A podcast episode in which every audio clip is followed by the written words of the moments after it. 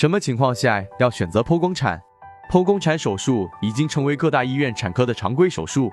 究其原因，不仅有病人对自然分娩的害怕，顺产的不可预知因素太多，也让医生们担心。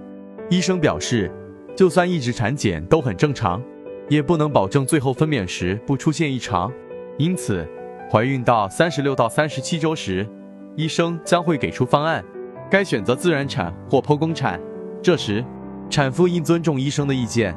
来自花生备孕怀孕 APP，临产时胎位不正、胎头不下、妊娠期高血压或糖尿病出现并发症，或高龄产妇有心血管疾病等，都属于高危因素，必须抓紧时间做剖宫产手术。这个选择必须当机立断。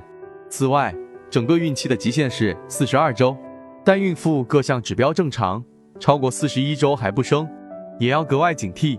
必要时应入院观察，进行催产和人工破水。